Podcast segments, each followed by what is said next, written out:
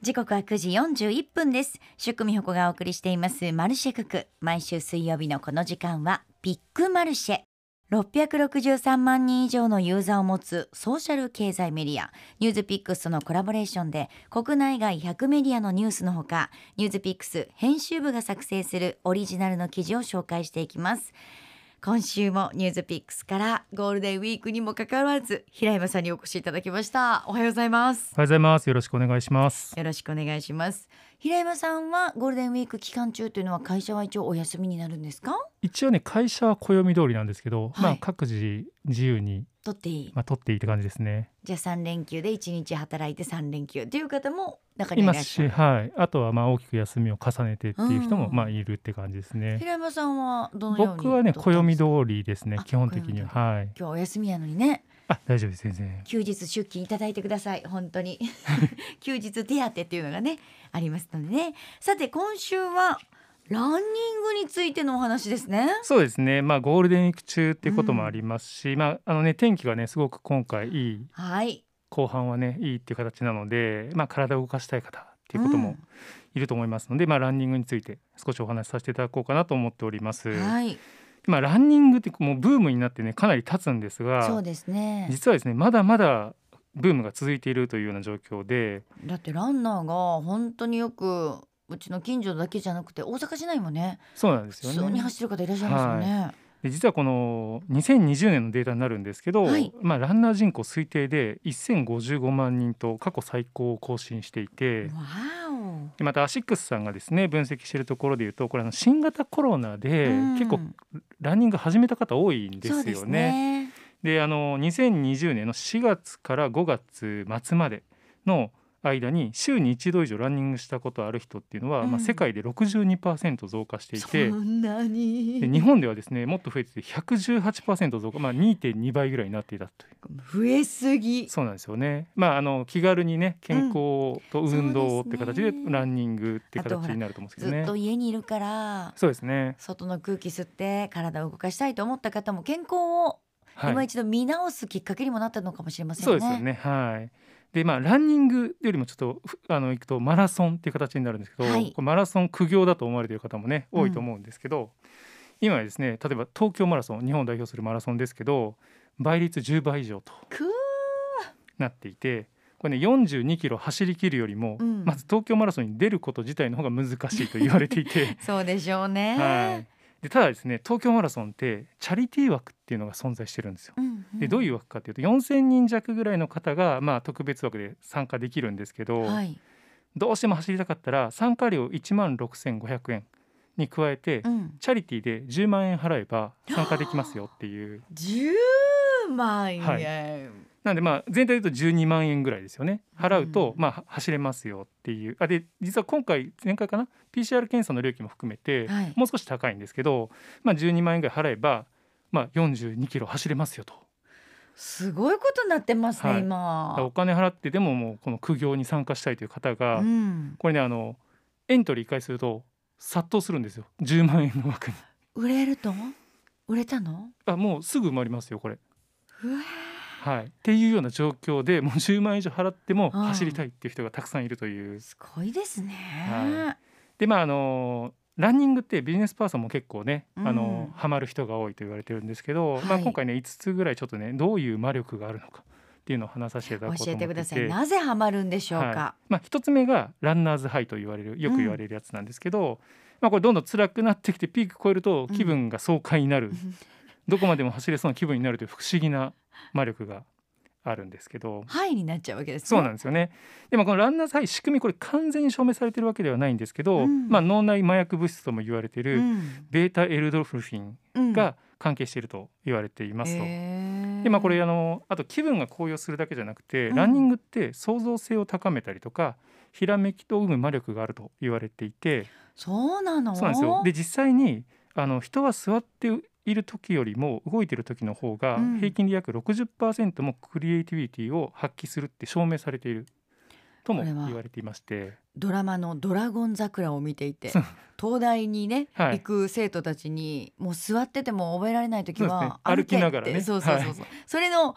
走るバージョンだそかうでら、、すね。はいろいろこう走ってる時で無心になるじゃないですそうか。ですね。はい。でいろんなあれかなインスピレーションが降りてくるのかそうでな。すね。あのウォーキングしながらミーティングとかもね、うんありま すし。もう忙しい。はい、なんかそういうところでやっぱ動いてる方がいいっていうのが一つ目の、まあ、魔力ですね。はいで二つ目がこう仕事が疲れた人の第三の場になっているっていうところもあるんですけど、うんこれランニングしている人たちの中にランニングクラブとかいうコミュニティがよく存在しているんですね。ああの大阪城の周り走ってるあそうです人たちで、、はいい、るいみるんなね集まってでうん走るみたいなランニングクラブがあるんですけどこのランニングクラブのコミュニティってこう年齢性別超えて結構走るっていう同じ価値を共有できる仲間がね、集まるんですよね。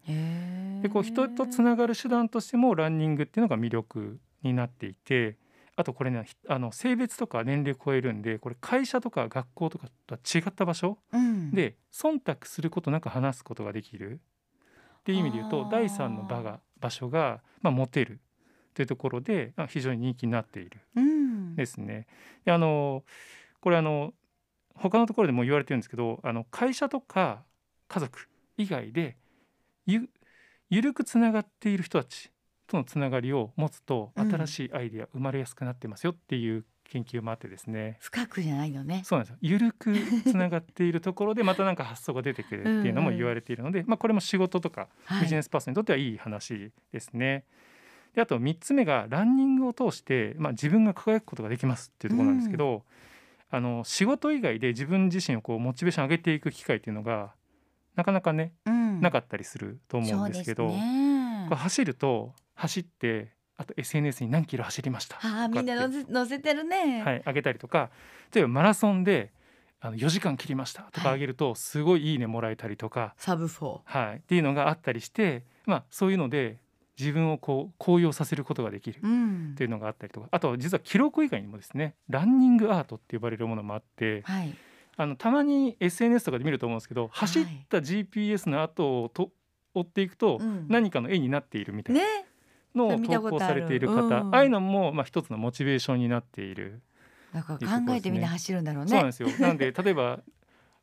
年明けてすぐとかになると、うん干支に合わせた動物を描くようなランニングをされる方とかあーすごいな。たはいの楽しそうですね。そういうのを投稿するねあうんのサイトなんかもあるっていうところで、まあ、そういうのが一つ魔力になっていると。でもう4つ目ですねこれうん走ることで自分の限界に挑戦できるっていうところなんですね。えでこれあのキャリアを積むうちにですね結構仕事には慣れていく。はい。ただ仕事ではなんか新しい発見とか挑戦がなできなくなってきたなって思っている方多いと思うんですけど、まあ、そういう方がランニングを始めることで新たな目標をね、うん持ってやっていくことができるっていうのがまあ一つ魅力になっている。でこれあの年を取るごとに体力衰えるんですけど持久力ってあの鍛えることできるらしいんですよね。あ年齢重ねてもそうなんですよ。トレーニングしたらまあでもおじいちゃんに抜かれたりおばあちゃんに抜かれたりするもんマラソン そうな大んで会そういうことよね。なんか歩いててもそういうことありますけど、はいはいそういうことで持久力って鍛えられるっていうところで、うんで例えばランニングすると体がすごくね絞れてきててあと外見的にもね若く見られるようになったり確かにそうですね綺麗な体されてますねそうな皆んですさねんね。でこう大体ねあのマラソンの参加されてる方ってこうはい年齢を問わずなんですけど、うんもうどんどんね42キロっていうマラソンに飽きたら飽き飽きてきて、飽きんの？はい、で100キロとかねウルトラマラソンに挑戦されたりっていう方もどんどん増えてきているっていうでも四十二点一九五キロ。平山さんは走ったことありますか？一度だけ走ったことあります。もう二十キロ時点で超えると膝がちょっとそうですね笑い出すでしはょ？いもう三ね十、キロ超えたらもうやばい状態になるじゃないですか。そうなんですよ。それでもまた走ろそううっでてすね思うそんれだはよねねはみんいな。どんどんこう長い距離をっていう形になってくるって方もいらっしゃるってことですね。はい。で5つ目がこれはちょっとすごくいい話で、うんグルメを堪能するってことで楽しまれてる方がいらっしゃっへてえ。走った分食べて OK みたいな、そうね。はい、ずっと食べてるばかりだったら年齢をやっぱり重ねるとどんどんどんどんそうな大んできすくなってしまうので、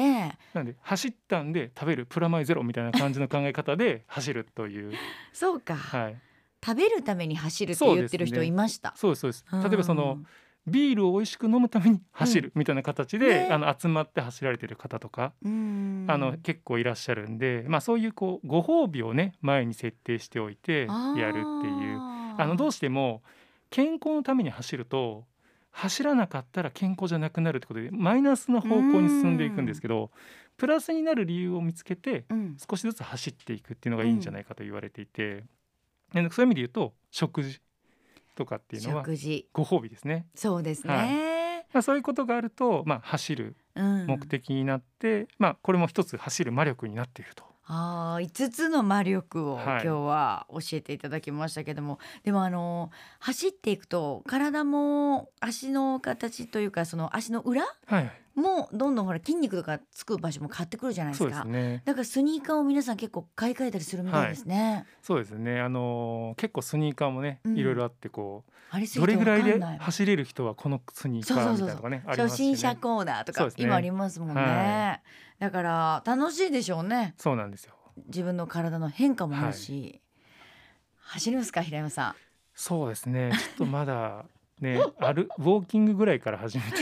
ね、一度あのフルマラソンの経験がはい、 ありますから、そうですね。辛さももちろん知ってますし、はい楽しさも知ってますしでも仲間を増やすといいかもしれあませんね。そうですねあとあのやっぱ SNS が結構大きいですね、あの自分の全く知らない人だけどこの人うん毎日走ってるから、ああのフォローしてそうですねみよう参考にしてなんか自分のモチベーション上げていくみたういんこの間あの100キロマラソンに出てる YouTuber の方がいらっしゃいましたけどな、も、はい自分でカメラを持ちながら走ってるんですよ。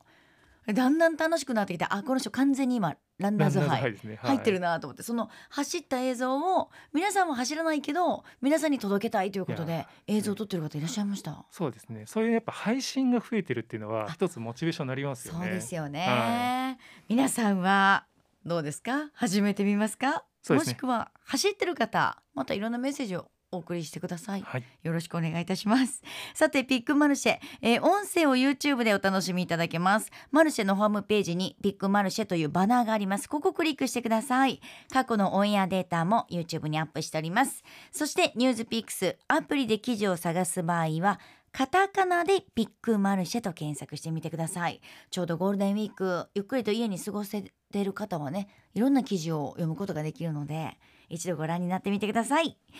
ということでこの時間はニュースピックスの平山さんにお越しいただきましたありがとうございましたありがとうございました